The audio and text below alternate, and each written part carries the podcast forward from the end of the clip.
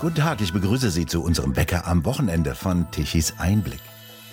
Israel würde heute nicht in dieser Form existieren, wie es heute dasteht, wenn es nicht einen Mann gegeben hätte, der Kopf und Kragen riskiert hatte und einen geheimnisvollen Waffendeal einfädelte. Franz Josef Strauß, unter anderem bayerischer Ministerpräsident, Bundesminister für besondere Aufgaben und schließlich der Verteidigung.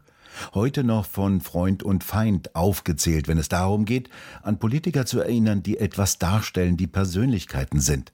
Die gibt es heute nicht mehr. Vor 35 Jahren, 1988, starb Franz Josef Strauß. Zeit wieder einmal an ihn zu erinnern, denn gerade jetzt ist seine Leistung umso bemerkenswerter. Denn er hat 1957 wesentliche Grundlagen für die Sicherheit Israels gelegt. Er fädelte bereits Anfang der 60er Jahre Waffenlieferungen für Israel ein, die lange geheim geblieben sind. Sie hätten ihn Kopf und Kragen seinerzeit gekostet. Godel Rosenberg hat diesen Deal entdeckt. Er war enger Mitarbeiter von Franz Josef Strauß, seitdem er 1977 als 31-jähriger Journalist das Angebot bekam, Pressesprecher von Strauß zu werden. Rosenberg, kein Mitglied der CSU, nahm dennoch an. Herr Rosenberg, was war denn das für ein Mensch, dieser Franz Josef Strauß? Ja, er war gebildet, er war ausgebildet, er hatte die Lebenserfahrung. Er ähm, war ein Urgestein der damaligen Zeit. Bayern war seine Heimat, in Deutschland war er zu Hause. Er war ein früher Europäer, schon Anfang der 50er Jahren. Man kann das heute in den Bundestagsreden von ihm alles über YouTube äh, nachlesen und nachhören. Äh, und diese Typen so wie Strauß einer war, gibt es heute nicht mehr. Wir unterhalten uns ja über Franz Josef Strauß, der vor 35 Jahren gestorben ist. Kann man sich denn vorstellen, dass 35 Jahre nach dem Ableben eines Olaf Scholz, eines Robert Habeck oder einer Annalena Baerbock noch irgendein Hahn nach diesen Politikern kräht? Die Frage beantwortet sich doch von selbst, ja. Äh, aber was macht den Unterschied? Was macht eben den Unterschied aus? Strauß schaute den Leuten aufs Maul, aber er redete ihnen nicht nach dem Mund. Freund und Feind haben sich an ihm abgearbeitet. Er war niemandem gleichgültig und diese Faszination schlug sich damals in äh, Wahlerfolgen nieder, im Landtagswahlkampf und auch im Bundestag. Übrig geblieben sind ja beispielsweise solche Aktionen wie der Milliardendeal mit der DDR-Führung, wo er klammheimlich einen Milliardendeal der im Prinzip pleitegegangenen DDR zur Verfügung stellte. Wieso hat er denn das getan und wie hat er das bewerkstelligt, ohne dass das nach außen hinauffiel? Also die Motivation war natürlich, weil wir wussten natürlich, dass die DDR kurz vor dem Konkurs stand und es ging ja um 17 Millionen Deutsche. Und hier hat Strauß verstanden und diesen Kredit eingefädelt und ist von Honecker damals empfangen worden mit allen Ehren. Warum? Weil auch Honecker gesehen hat, dass er in Franz Josef Strauß einen selbstständig denkenden Menschen ähm, vor sich hatte. Äh, und er brauchte ihn zum Überleben. Und Strauß wollte helfen, weil er eben wusste, dass 17 Millionen Deutsche unter den damaligen Zuständen, wirtschaftlichen Zuständen schwer gelitten haben.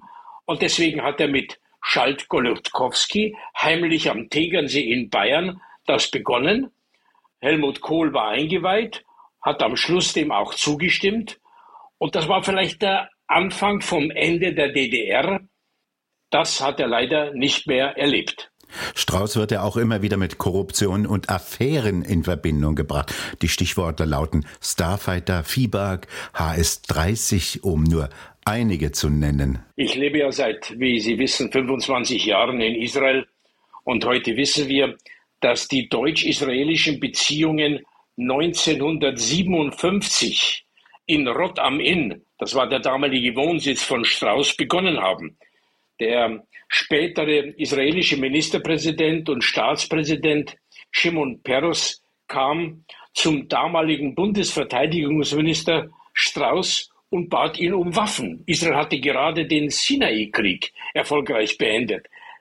Das muss man mal sich auf der Zunge zergehen lassen. Das war acht Jahre vor Aufnahme der diplomatischen Beziehungen zwischen Bonn und Jerusalem.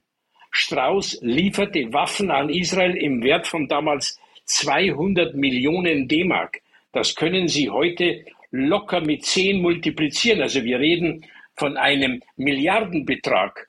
Und das alles steht in einer Masterarbeit eines Süd Südtiroler Historikers heute, der das 2015 in Israels Archiven recherchiert und veröffentlicht hat.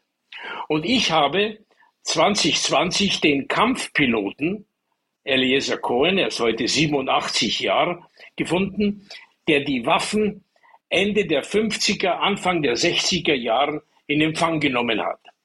Also wäre Strauß der, der korrupte Politiker gewesen, für den ihn viele auch heute noch halten, hätte er sich doch mit den Arabern im Nahen Osten zusammengetan. Da wäre doch mit den Scheichs was gegangen, wäre viel Geld geflossen. Hat Strauß aber nicht getan. Er hat damals dem armen Schluckerstaat Israel geholfen. Da floss nicht ein Dollar oder eine D-Mark, weil kein Geld da war. Außerdem hat er politisch Kopf und Kragen riskiert. Die Waffenlieferungen hat der Bundesverteidigungsminister Strauß am Bundestag vorbei manövriert. Alles im Geheimen. Adenauer wusste davon und noch einige wenige. Selbst der Bundesfinanzminister Schäffer, ein CSU-Minister, war strikt dagegen. Strauß hat ihn einfach übergangen. Warum? Weil er wusste, der Westen braucht einen demokratischen, rechtsstaatlichen Partner im Nahen Osten, der ölreichsten Region der Welt, wie wir damals und heute wissen. Dort liegt die Energie der Industriewelt von morgen. Und Israel war einzig und allein der zuverlässige Partner mit dem gleichen Wertesystem, das notwendig war, die freie Welt zu verteidigen. Und diese Vision war richtig. Und sie hat sich bestätigt, das wissen wir heute, 35 Jahre nach dem Tod von Franz Josef Strauß. Sie haben ja diese wahnsinnige Geschichte des, der Waffenlieferung an Israel recherchiert und aufgedeckt und erzählt. Wissen Sie, wie Strauß dabei zumute war? Sie sagen, er hat Kopf und Kragen riskiert. Aber hat er das leichtfüßig gemacht? Mit welchen Gefühlen oder Gedanken ist er da dran gegangen? Ja, leider, ich würde ihn gerne heute dazu befragen. Wir haben das ja alles in den 70er und 80er Jahren, als ich damals äh, Mitarbeiter war, wir wussten es ja nicht. Äh, der, die ganzen Hintergründe sind ja, das ist ja alles erst rausgekommen nach dem Tod von Strauß. Und ich habe es ja gerade erzählt, dieser Historiker hat das äh, 2015, äh, 2016 hier in den Archiven in Israel äh, erkundet. Deswegen kann man die Frage nicht, nicht beantworten, wie, wie er sich gefühlt hat. Aber es passt heute in das Gesamtbild des Franz Josef Strauß hinein. Es passt in das äh, westliche Wertesystem, das er hatte. Es passt hinein in die äh, enge Freundschaft mit den USA. Es passt mit in die Partnerschaft mit Frankreich und als drittes Standbein die Aussöhnung mit dem Staat Israel. Wenn das Wort Wertesystem passt, dann passt es hier richtig hin. Woher nahm denn Franz Josef Strauß seine Motivation? Ja, er war gebildet, er war gut ausgebildet, er hatte ja beide Staatsexamen äh, in Altphilologie, wollte ja äh, Lehrer, Gymnasiallehrer werden. Es, lief, es kam dann anders, und zwar ganz anders. Er konnte sich mit Kardinal Ratzinger, dem späteren Papst, Benedikt XVI. in Latein unterhalten. Er parlierte in den Parlamentspausen auf Griechisch mit dem Kollegen Carlo Schmidt, das ist alles heute bekannt, und er sprach fließend Englisch und Französisch, brauchte bei Staatsbesuchen keinen Dolmetscher und er kam aus der Arbeiterwelt in Schwabingen, München. Sein Vater war Metzgermeister. Politiker mit so einem Lebenslauf gibt es doch heute im Bundestag nicht mehr. Und das ist die Krux. Das ist das tiefere Problem unserer heutigen politischen Führung in der Berliner Ampelregierung. Er wollte die Welt nach dem Grauen des Zweiten Weltkriegs verbessern. Äh, dafür gibt es keine, gab es auch keine Lehrbücher. Er suchte ständig nach neuen Wegen, war lernbegierig und schrieb alles auf mit seinen grünen Filzstiften. Ich erinnere mich noch genau. Und er hatte ein Elefantengedächtnis. Für uns Mitarbeiter manchmal sehr unangenehm und auch gefährlich. In einem seiner Zitate bündelt sich das alles. Dankbar rückwärts, gläubig aufwärts und mutig vorwärts. Er war ja nicht allein ein Typ, ein Charakter, an den man sich erinnert und der in der Geschichte hängen bleibt. Es gab ja noch andere solche Figuren. Was zeichnete die denn aus gegenüber dem heutigen Politpersonal? Sie hatten eine eigene Meinung und unter dem Dach der CSU konnten sie miteinander streiten. Ich nenne die Namen Fritz Zimmermann, Theo Weigel, äh, Gerold Tandler, Edmund Stoiber. Das waren keine Vasallen, die hinter Strauß hergelaufen sind, sondern es gab im Vorstand und im Präsidium heftigste Diskussionen da, äh, damals, zum Beispiel zum Milliardenkredit, den wir anfangs bei diesem Gespräch äh, erörtert haben. Der war natürlich schwer umstritten und Strauß hat nach dem Milliardenkredit bei der äh, Neuwahl zum Parteivorsitzenden hat er nur 77 Prozent der Stimmen erhalten. Zuvor waren es immer weit über 90.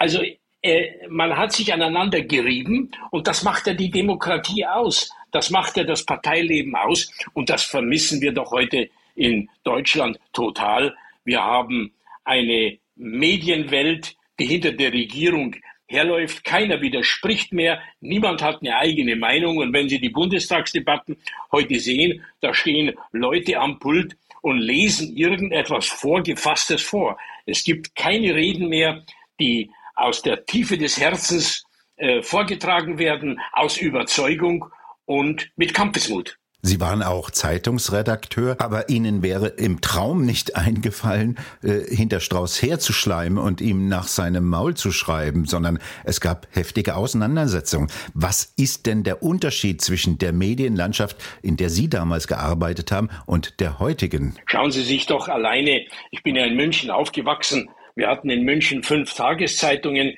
die Chefredakteure und die Kommentatoren der damaligen Zeit, die Namen, ich will nur äh, Paul Pucher erwähnen, vom Münchner Merkur, der mein Lehrer war. Äh, wir äh, schrieben natürlich kritische Kommentare zu den Tagesereignissen in der bayerischen Politik. Wir standen auf einem gemeinsamen demokratischen Boden, aber im in der Tagesauseinandersetzung haben wir den Politikern in unseren Kommentaren Feuer gegeben. Wahlergebnisse fuhr Franz Josef Strauß ein, von denen Markus Söder und seine CSU heute nur träumen könnten. Ja, natürlich. Wir hatten ja in den 80er Jahren bei den Landtags- und Bundestagswahlen konnten wir, ohne jetzt großspurig aufzutreten, konnten wir davon ausgehen, dass, dass die CSU 55 plus X erreicht. Und es war dann auch so am kommenden Sonntag bei den Landtagswahlen, fürchte ich, wird es bei 35 plus X bleiben. Und das wird die CSU hinnehmen müssen und hoffentlich danach eine Diskussion innerparteilich haben, warum das so ist und warum diese Zeiten, wie sie in den 80er Jahren des vorigen Jahrhunderts herrschten unter Franz Josef Strauß, heute nicht mehr der Fall sind. An was erinnern Sie sich denn als erstes, wenn Sie den Namen Franz Josef Strauß hören? Was fällt Ihnen als erstes ein an Begebenheiten? Seine emotionalen Reden, die aber durchdacht waren. Sie waren mit Argumenten belegt und man konnte in München, in Hamburg, überall in Deutschland, wo er in den Wahlkämpfen bei den Bundestagswahlen aufgetreten ist, sehen und erleben, wie es die Leute von den Stühlen riss, die einen pro und die anderen contra. Aber davon lebt die Demokratie. Bewundernswert sind ja seine Sätze, seine endlos geschachtelten Sätze, die aber immer grammatikalisch richtig enden. Teilweise kann man sie sich auf YouTube noch ansehen. Woher kam denn diese Fähigkeit? Ja, ich meine, er war, er war gesegnet mit einem äh, phänomenalen Gedächtnis. Er war gesegnet mit einer Rhetorik und er hatte die Kraft und die Ausdauer. Ich war ja damals, als ich CSU-Pressesprecher wurde, 31 und er war 63, also er war über 30 Jahre älter und ich hatte sehr oft Mühe, einfach physisch mitzuhalten bei den äh, Wahlkämpfen, wo wir an einem Tag an mehreren Orten, an drei verschiedenen Orten in Deutschland Wahlveranstaltungen absolvierten. Und er hatte diese Emotion, er hatte das Gedächtnis, er hatte die Argumente und er hatte die Überzeugungskraft, die die Massen bewegt hat. Und er hat letztendlich, das darf man nicht vergessen, den Grundstein dafür gelegt, dass Bayern von einem landwirtschaftlich orientierten Land zu einem Hightech-Land wurde. Natürlich, Bayern ist heute auch im europäischen Maßstab von seiner Wirtschaftskraft stärker als zum Beispiel Belgien oder Holland. Und worauf fußt es? Es fußt darauf, dass Strauß in den 60er, 70er Jahren erkannt hat, dass man mit der Landwirtschaft die Zukunft eines wachsenden Volkes nicht befriedigen kann. Und er hat äh, erkannt, dass die Industrialisierung das Entscheidende ist. Und für diese Industrialisierung braucht man Energie zu bezahlbaren Preisen. Das hatten wir damals. Und wie, wo stehen wir heute? Es, fe es fehlt hinten und vorne an dieser Energie. Und die Politik erkennt nicht, dass das das Rückgrat einer Industrienation ist. Und das ist die Voraussetzung dafür, dass ein Volk in Bayern und in Deutschland im Wohlstand lebt. Sehen Sie eine Figur aus der CSU, die das wieder in Gang setzen könnte? Söder ist es ja offensichtlich nicht. Äh, Söder hat seine Vorteile. Er ist eine starke Persönlichkeit, aber er ist ein Einzelkämpfer. Es fehlt mir in der CSU äh, die Mitstreiter, wie wir sie damals hatten. Ich hatte den Namen, habe ich vorhin erwähnt. Und heute, wenn man an die CSU denkt, hört man und kennt man nur Markus Söder. Dahinter ist leider sehr wenig zu sehen. Ein Mann wie Strauß hätte aber heute noch alle Chancen der Welt aufzutauchen aus diesem See der Gleichförmigkeit. Ja, also wir reden natürlich jetzt von einem ja. anderen Jahrhundert. Äh, Strauß ist 35 Jahre tot, aber sicherlich seine seine Fähigkeiten, seine Energie hätte ihm auch einen Platz in der Politik des 21. Jahrhunderts gesichert. Godel Rosenberg, vielen Dank für diese Erinnerungen an Franz Josef Strauß. Dankeschön. Und bei Ihnen bedanken wir uns fürs Zuhören. Schön wäre es, wenn Sie uns weiterempfehlen. Weitere aktuelle Nachrichten lesen Sie regelmäßig auf der Webseite tichiseinblick.de und wir hören uns morgen wieder, wenn Sie mögen.